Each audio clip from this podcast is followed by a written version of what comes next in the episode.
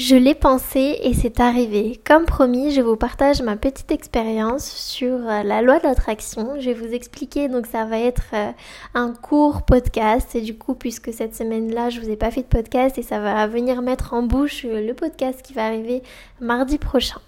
donc je l'ai pensé, c'est arrivé. Donc c'est typiquement la loi de l'attraction. Pour faire simple, moi, c'est une histoire euh, vraiment sentimentale, etc.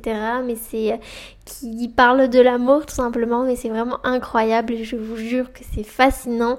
Et le jour où je m'en suis aperçue, je me suis dit non, mais c'est quand même trop fort. Euh, du coup, je vous explique tout de suite. En fait, quand j'étais plus jeune, donc j'étais au collège, j'avais un copain et puis euh, il me semble qu'il m'avait quitté ou c'était moi ou je sais plus mais c'était passé quelque chose.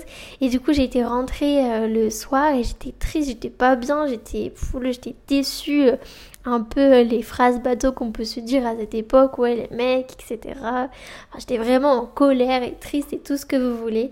Et je me souviens m'être couchée le soir et avant de m'endormir j'ai parlé à voix haute donc je chuchotais je parlais doucement mais je parlais à l'univers et je disais non mais moi plus tard je veux un homme comme ça, s'il vous plaît, je faisais comme une sorte de petite prière en fait. Euh, non pas que je sois religieuse, enfin croyante, mais voilà, je faisais une sorte de petite prière. Et je disais, mais s'il vous plaît, je veux un homme comme ça, avec ces qualités-là. Euh, j'avais même décrit un petit peu l'apparence physique, mais c'était pas vraiment ce qui m'emportait, c'est qu'il soit beau à mes yeux, et peu importe en fait. Mais j'avais même euh, précisé la, la culture, l'origine, et je voulais un latino en fait. Je voulais quelqu'un qui soit d'origine espagnole, qui soit vraiment pour, pour rappeler mes origines, puisque je suis aussi d'origine espagnole. Et euh, j'avais demandé ça à la vie, j'avais même décrit les, les défauts, j'avais dit je veux qu'il soit comme ça, mais bon pas trop non plus parce que moi j'ai besoin de ça, etc. Et je vous jure, j'avais décrit tout dans tous les détails et euh, je l'ai pensé et c'est arrivé et aujourd'hui, quelques années plus tard, et eh ben effectivement je suis avec cet homme-là, puisque certains le savent, mais... Euh, Alan, eh ben, il est paraguayen, il est d'origine espagnole et il est vraiment, vraiment, vraiment tout comme je voulais. Je, je crois que je pourrais pas euh, lui mettre une qualité de plus, un défaut de plus. C'est tout comme ça, même si bon, des fois, les défauts, je me dis, oh, t'aurais pu, t'aurais pu euh, te calmer sur ça.